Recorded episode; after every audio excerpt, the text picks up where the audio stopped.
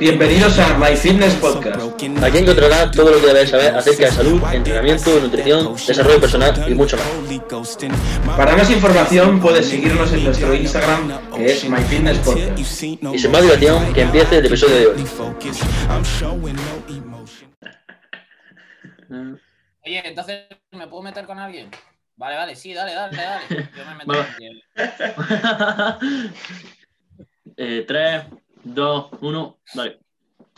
Bueno chicos, es- chicos y chicas, estamos aquí en un nuevo episodio. En este caso es una entrevista. Eh, estamos aquí con Raúl eh, en redes sociales, concretamente en Instagram. Se llama Raúl Te Entrena. si no lo seguís aún os estáis perdiendo muchísimo contenido.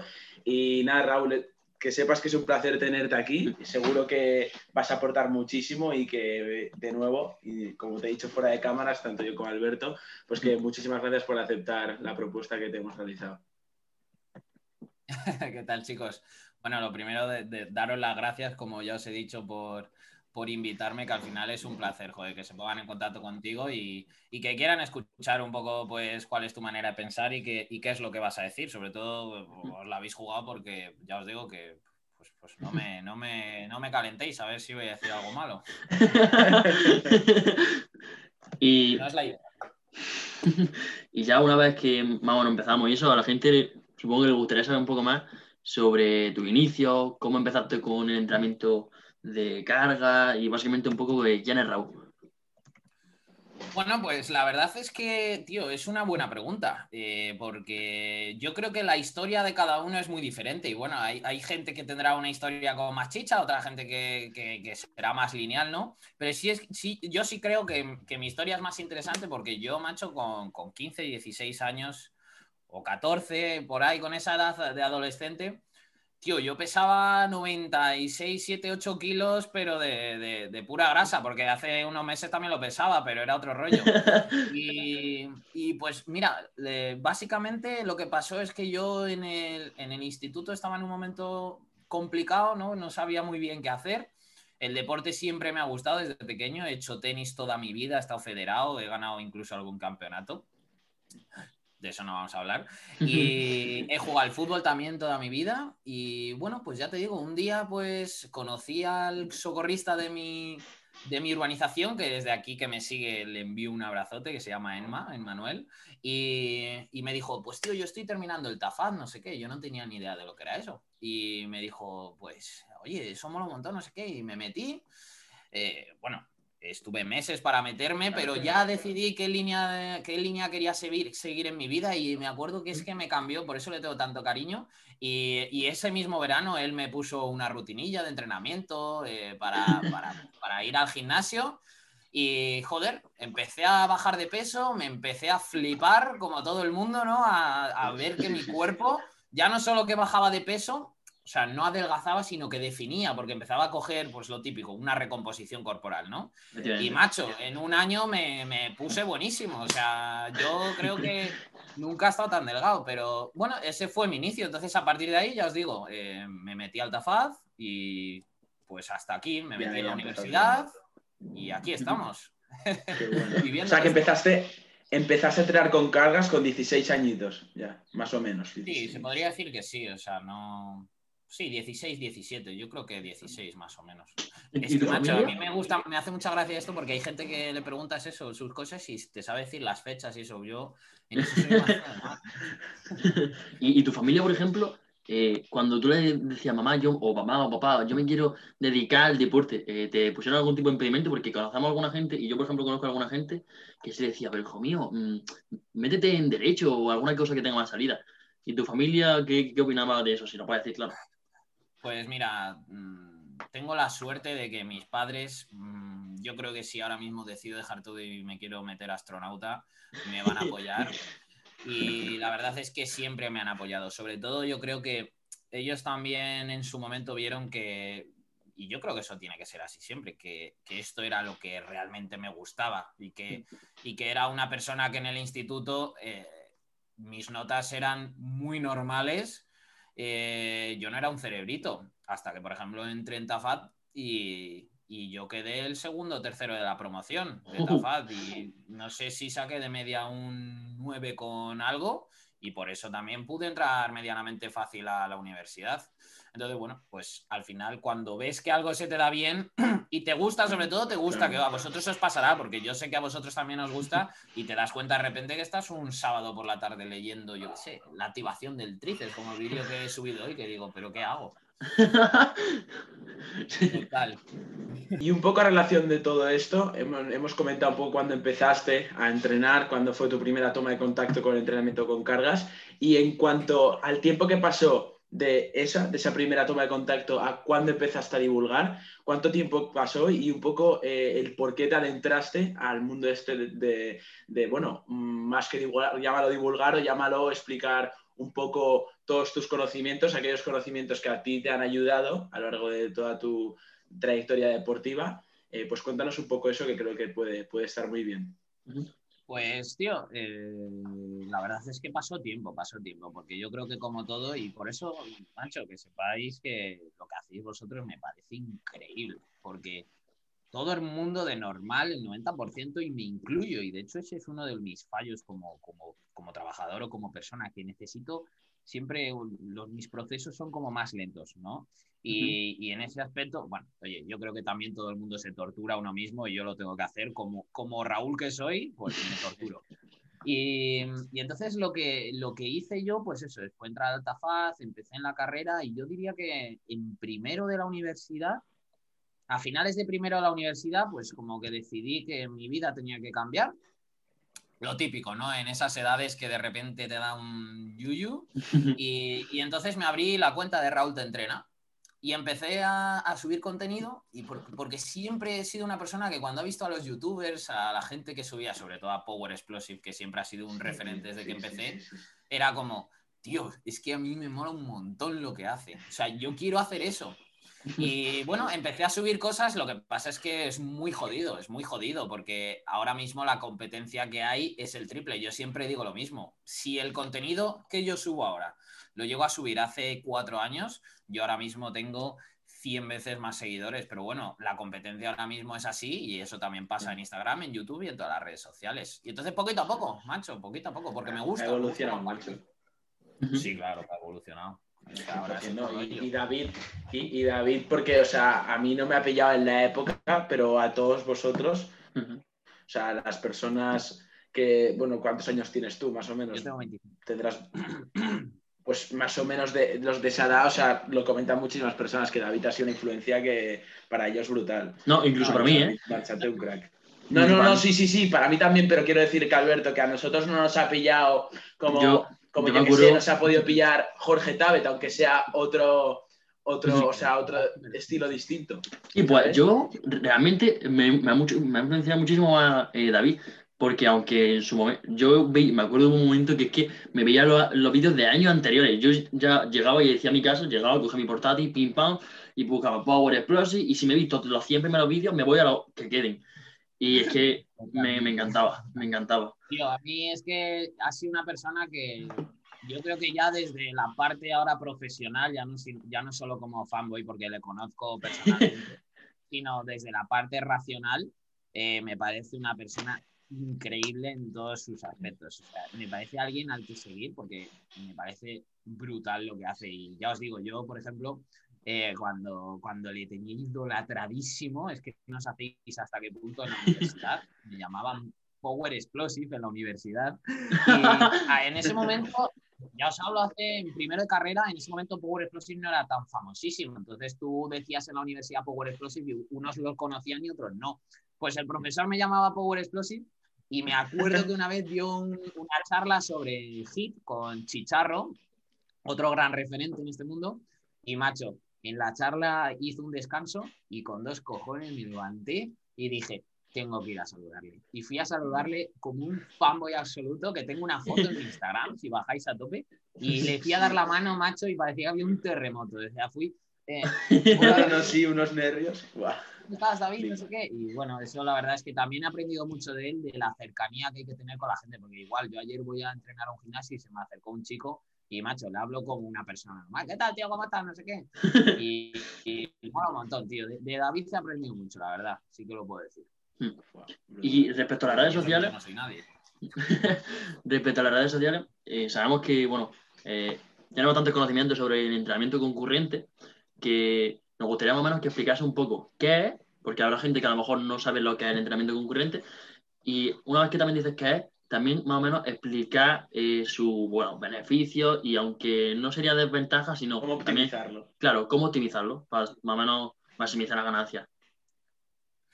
Vale, eh, el entrenamiento concurrente, básicamente por, porque todo el mundo que no lo sepa se encuentre un poco, el entrenamiento concurrente eh, quiere decir que dentro de un, mismo plan de entrenamiento estás combinando tanto la parte de la fuerza como la parte de la resistencia, ¿no? Es decir, tus objetivos serían ganar fuerza y resistencia a la vez. ¿Qué pasa? Que, bueno, para, para el que se siga perdido, por ejemplo, donde más se suele ver son los opositores. Por ejemplo, una persona que quiere opositar a bombero tiene, tiene, que rendir al máximo en pruebas de resistencia y a la vez tiene que ganar esa, fuerza, porque tiene pruebas de fuerza, ¿no? Eso es un ejemplo que la gente lo suele ver mucho. Y bueno, ¿cuál es el problema de esto? Pues que eh, a nivel fisiológico lo que está pasando es que tu cuerpo, eh, cuando tú le das un estímulo, es decir, tu cuerpo cuando, cuando, está, cuando está relajado, que está en un estado de homeostasis, que es decir, que está en equilibrio, pues, pues básicamente así es como se mantiene. Y tú cuando, le das estímulos, entrenamiento de fuerza, entrenamiento de resistencia, lo que hace tu cuerpo es adaptarse a eso para que la siguiente vez que pase pueda eh, sobrepasar ese estímulo de, una mejor manera, ¿no? Y entonces lo que pasa es que a nivel fisiológico, esos procesos que se suceden para que ganes fuerza o para que ganes resistencia, eh, pues hay partes que son un poco como, como vías contrarias o vías donde se inhiben, por así decirlo. si, hablamos a nivel molecular, eh, tenemos la famosa mTOR y la famosa AMPK, que son dos vías de señalización molecular que básicamente es que tus eh, células, tus moléculas van enviando esa información que decimos para que, se, para que se dé ese proceso de adaptación y lo que pasa es que cuando haces un entrenamiento de resistencia, esa vía que se llama la AMPK suele inhibir la mTOR o puede inhibir o es más propensa a inhibir porque no tiene por qué pasar la mTOR, que es la vía de señalización para que ganes fuerza. Y cuando hablamos fuerza, hablamos de fuerza en todas, en todas sus variantes. En unas más puede inhibir, puede inhibir más o menos. Entonces, ¿qué pasa? Que pues que es una movidilla, es una movidilla planificar algo y oye, que tenga sentido, ¿no? Eso es. Sí, no, de hecho esto lo comentaste muy bien y te extendiste un poco más en un podcast que hiciste para Trainology. No sé hace cuánto, cuánto lo subiste, pero yo me lo escuché. Y bueno, para todas aquellas personas que estén interesadas en el propio podcast de Trainology, pues ahí sale Raúl explicando un poco, hablando un poco, extendiéndose acerca del entrenamiento concurrente, que, que está muy bien y a mí me quedó muy, muy claro.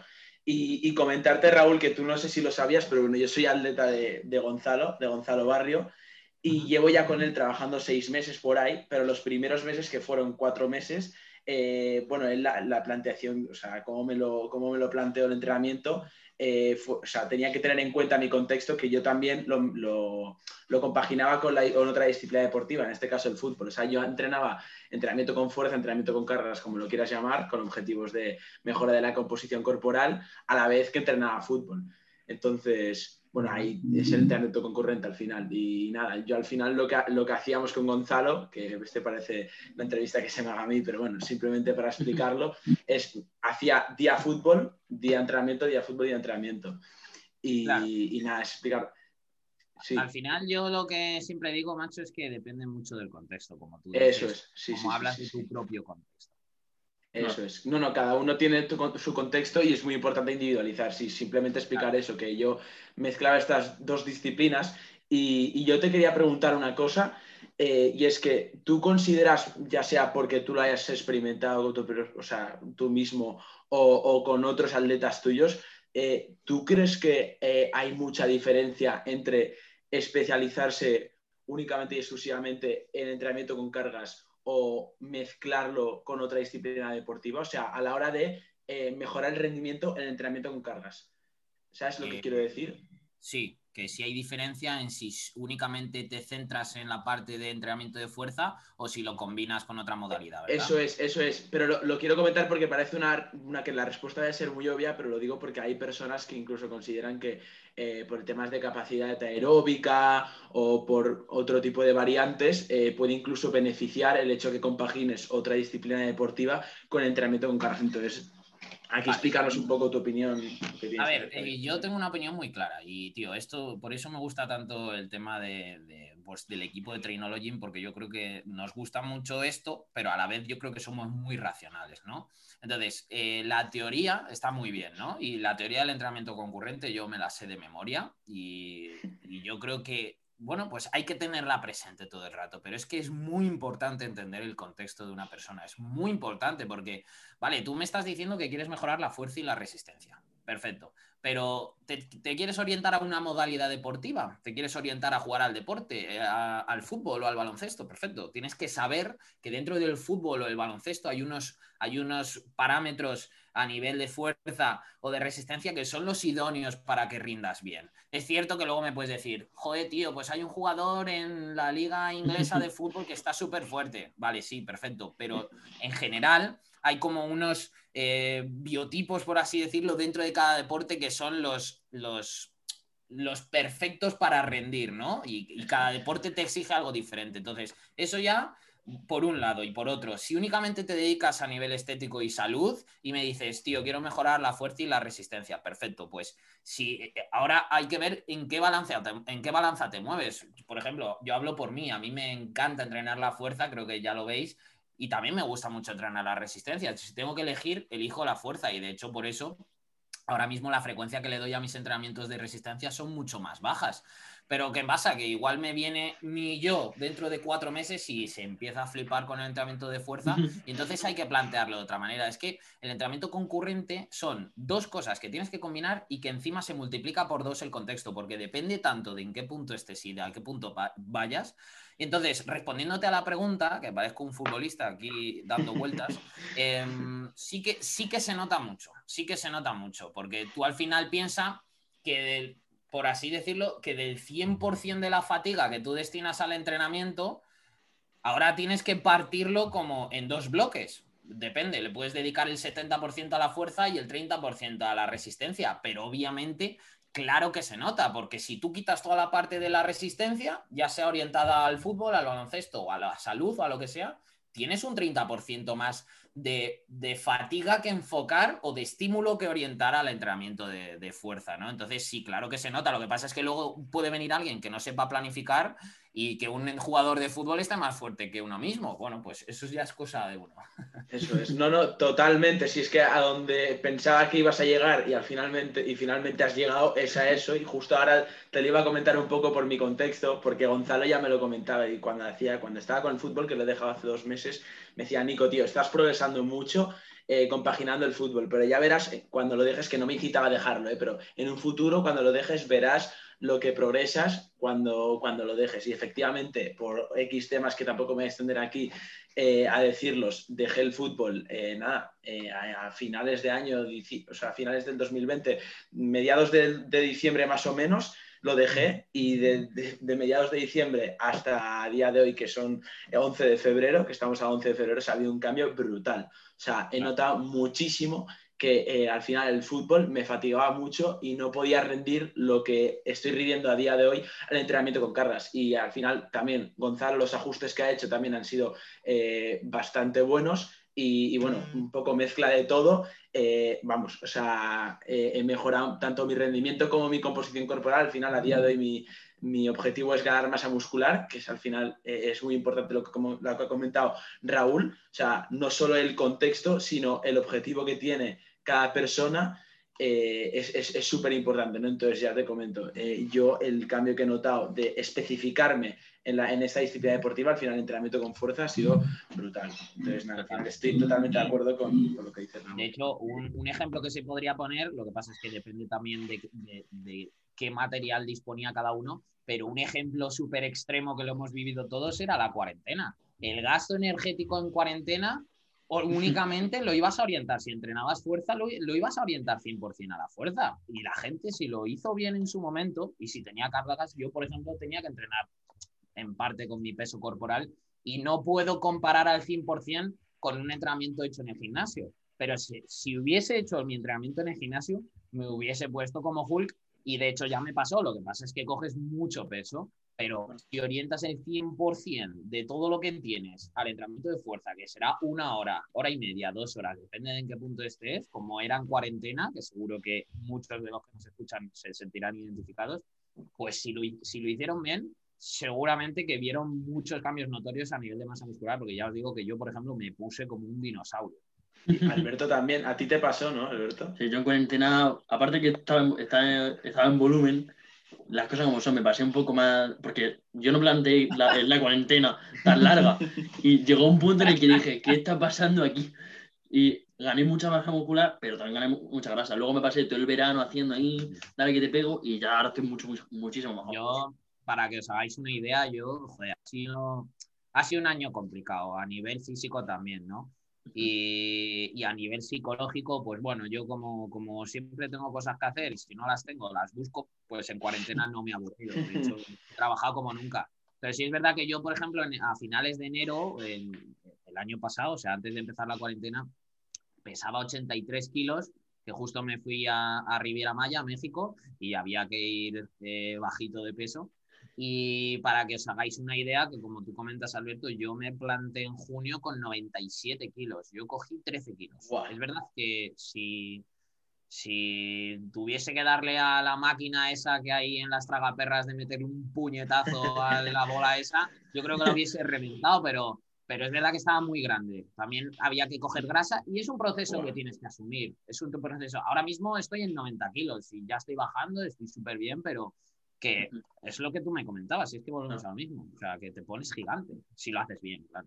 Y, hablando también sobre hacer las cosas bien, eh, no sabemos, bueno, yo sinceramente no sé tu opinión sobre lo, importante que sería, y lo importante que por lo menos en mi punto de vista es tener un cuaderno de entrenamiento, algo, un lugar, o por lo menos una aplicación, o una tabla de Excel, o una libreta, donde tú apuntes, donde tú apuntes tus resultados, lo que quieras hacer en tu entrenamiento, tu RIR, o tu, como lo quieras planificar tu entrenamiento. Pues, es bien importante, es bien importante. Yo, por ejemplo, a toda la gente que llevo, eh, a mí me hace gracia, me hace gracia desde fuera porque eh, es como que les acelera un proceso de cinco años. Pero yo veo a gente que trabaja conmigo, por ejemplo, que eh, su primer día de gimnasio de su vida va con una libreta. Y yo digo, madre mía, o sea, ¿qué debe de pensar la gente? Deben de flipar, porque es que eso es lo que tienen que hacer. ¿Por qué? Porque yo obligo a todo el mundo a que antes de entrenar tenga apuntada ya la sesión, que imagino que si tú te entrenas con Gonzalo, Nicolás, te pasará. Y, igual, igual. Porque ya no solo dejando las, las variables de entrenamiento, de, de cuánto cuantificar, de que también, que también, pero que, también, ya no solo eso, sino a nivel de predisposición, a nivel de orden, a nivel de saber qué sería es la importante del día. Eh, es que es muy diferente el entrenamiento. Es cuando te das cuenta de que, está, de que te dedicas al entrenamiento y de que realmente estás intentando sacarle partido. Porque yo soy el primero que he ido al gimnasio a reventarse a entrenar y es que haciendo la mitad mm, estoy el triple de, grande. O sea que es mucho más control y mucho más, mucho más control de entrenamiento variables y mucho más eh, a nivel psicológico y de enfoque. Estás 10 escalones por encima. 10 por encima. Y sobre todo, ya, ya, y ya quitando solo una sesión, a nivel de sesiones, eh, es que tú ves, por ejemplo, eh, que la semana pasada hiciste eh, en una top set 100 kilos, RIR 1, 6 repeticiones, y tú ya sabes si tienes esa referencia. y si no te lo apuntas, no la tienes. Y entonces eso es lo que te hace progresar. Sí, 100% de acuerdo. Yo, de hecho, a la gente con la que entreno y a la que, a compañeros, amigos míos a los que le llevo, siempre le digo, mira, yo, si yo no veo que tenéis las cosas montadas, a mí no me reclaméis las cosas. Digo, yo quiero ver que tenéis vuestra libreto, que tenéis, tenéis vuestras cosas, que estáis. Si vais al entrenamiento, igual que hay gente que, por ejemplo, va al gimnasio o va donde vayan a entrenar y van a hablar. Y digo, mira, yo respeto, yo te respeto que vayas a hablar y a pasártelo bien porque hay gente que, pues, que no es su prioridad Pero si tú me estás diciendo que quieres ganar masa muscular o lo que sea, tú tienes que ir a entrenar, a matarte, a llegar y decir, voy a reventar lo que tengan que hacer, pero no voy a ir ahí de, a hablar y a contar chistes. Claro, y esa es aparte que...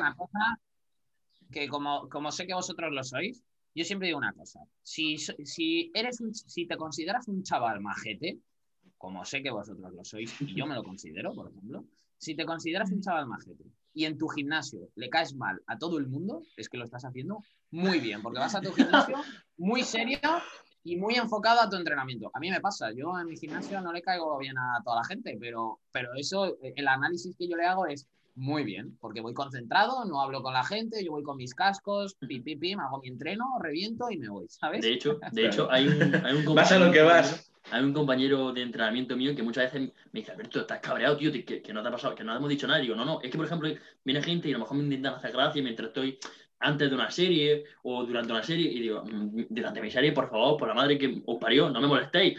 Y hay, gente que, por ejemplo, lo que tú dices, tú, por muy majos que seamos, se piensa que estamos cabreados con la vida, pero no es que estamos cabreados, yo considero que es que estás centrado en tu objetivo, ¿no? Sí, yo siempre lo comparo con el atletismo. yo he conocido gente, gracias a la carrera también, que era atleta y he vivido entrenamientos de atletismo, que son deportes individuales súper exigentes, sobre todo el 400. Y, y, eso me ha dado también mucha perspectiva de lo que es entrenar. O sea, gente, eh, atletas que salen a entrenar y salen vomitando de hacer series. Y, y, tú cuando vas a entrenar, yo siempre digo también lo mismo en este aspecto, es que no vas al gimnasio, vas a entrenar.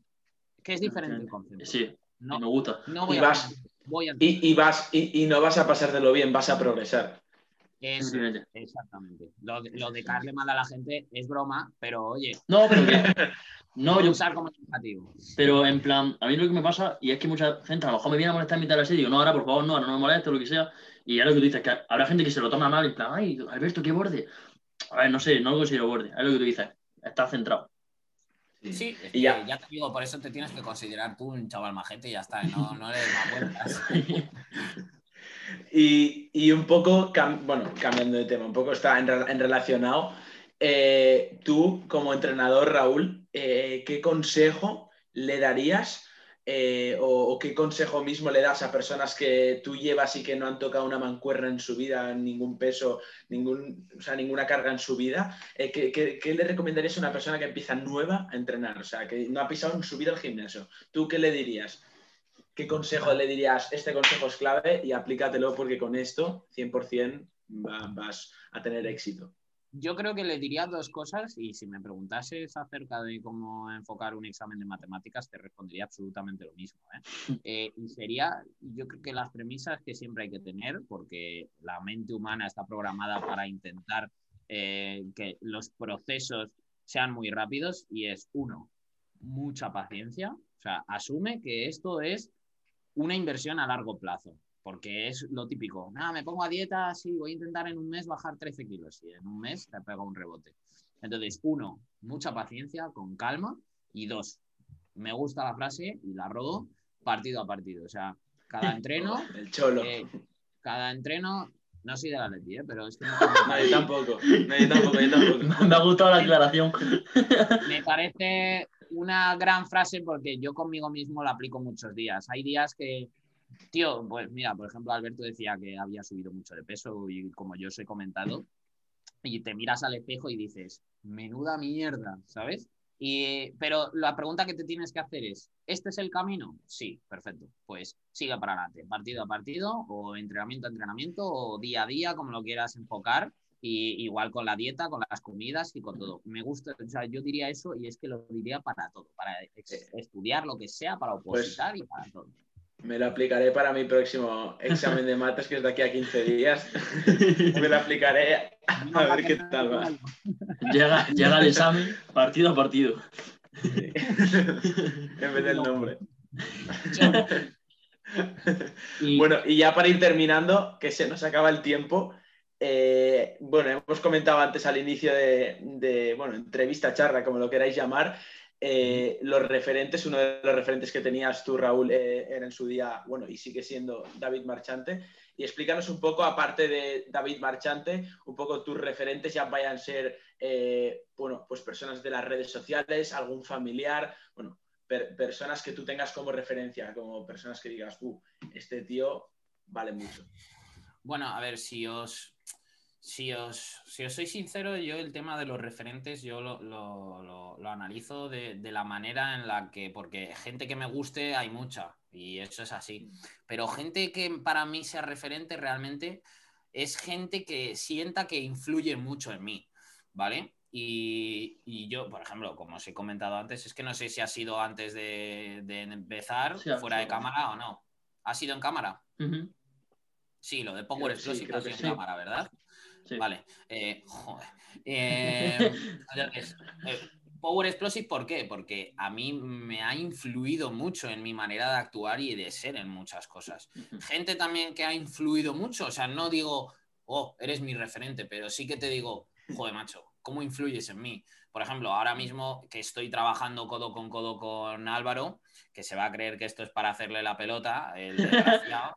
Pero es verdad que es una persona, macho, que cuando estoy sentado a su lado me, doy cuenta de, Tío, digo, madre mía, o sea, qué bueno, ¿sabes? Qué increíble. Abro, Abro incluso el abanico. Eh, la semana pasada que estuve allí en Bilbao, eh, estaba sentado en el salón con, Álvaro y con Ander, Ander Aesthetic, y os juro que mi sensación era, madre mía, o sea, increíble, ¿sabes? Porque para mí, por ejemplo, esas son las personas que ahora mismo me influyen, eh, Álvaro, Ander, eh, gente, mm, eh, pues mi familia, obviamente, mi, padre, a mí me gusta tener también referentes cercanos, sobre todo porque yo soy un maldito reflejo de mis padres, es que soy su mezcla, entonces me gusta también ver cómo, cómo enfocan ellos las cosas y, bueno, no, o sea, no tengo un referente como tal que diga, ¡wow! Pero sí que tengo mucha gente que me influye, como, como, os, como os comento. Y seguramente me esté dejando ahora gente que, que me flipe y que me haya influido muchísimo, pero es que como me, he puesto nervioso, tío, no, sé qué... pero sí que te digo que el tema de, joder, de estar en Trinolo, eh, el tema de, Power Explosive, de... Es que me gusta aprender de mucha gente, ¿sabes? Sí. No, no, yo creo que la definición que le has puesto a lo que es un referente es, algo que, bueno, es, algo individual, que tú lo analizas, que no sé hablar de esta manera, pero, pero sí que es verdad que ahora, ahora yo que reflexiono y lo pienso, es, es, algo que creo que también deberíamos aplicar a todas las personas, que nos pueden gustar muchas personas, pero que referentes es realmente aquella persona que te influye a, realizar las determinadas acciones que haces a lo largo del día. Sí, claro, porque yo, yo, puedo decir que mi referente es Cristiano Ronaldo, pero ya ves qué tipo de, qué tipo de referente es hacia mí, hacia mi persona, pues no, no tengo bueno, que podría extrapolar muchas cosas de Cristiano Ronaldo, pero para que os hagáis una idea, a mí me pregunta muchísima gente por Instagram, oye Raúl, ¿cómo haces eso de levantarte a las 6 de la mañana? Pues tío, un día lo vi, que Miguel Camarena o que Power Explosive se levantaban súper pronto y dije, oye, voy a intentarlo, voy a intentar organizarme de esa manera. Y mira, ahora mismo me preguntan a mí por eso cuando realmente es algo que he intentado coger de otras personas. Eso es para mí un referente, alguien que te influye en una cosa. Pues mira, esa cosa, pues mira, oye, Miguel Camarena, que no es alguien al que siga mucho, pero mira, ya ha influido en mí en una cosa. Bueno, pues, sí, sí. Pues yo creo que ya podemos ir terminando por aquí el episodio. Desde mi punto de vista, vamos, Raúl, me ha encantado. Ha sido, me gusta mucho la manera que, en la que habla, sencillo, directo y a la yugular. Muy pesado, qué bueno.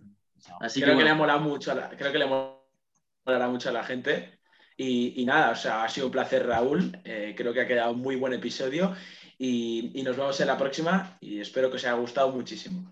Adiós. Muchísimas gracias a vosotros por invitarme. Cuando queráis que hagamos una parte 2, pues ya haremos otra. Le damos. Y de verdad que súper agradecido y que sepáis que me han hablado de vosotros antes de que me invitaseis y que vosotros hablan muy bien. O sea, que os animo a que, siendo tan jóvenes como sois, que sigáis haciendo lo que hacéis, porque de verdad, como os lo he dicho antes, que hay gente que tarda más. Nada, chicos, chicos y chicas, que hemos tenido un problemilla ya para terminar, que estaba hablando ahora Raúl, y nada, se ha cortado que acabe ahora Raúl de hablar y terminamos el, episodio. No, era simplemente me, había puesto romántico y, me han echado de la sala por, por exceso romanticismo, nada más, que, que un absoluto placer creo que todo ya se ha quedado grabado antes del corte. Y nada, deciros que sigáis haciendo esto, que es la hostia, y que aquí para lo que necesitéis. Así que muchísimas gracias. Pues muchísimas gracias, Raúl, a ti. Bueno, chicos, esperamos que lo hayáis disfrutado y, y nos vemos en el siguiente.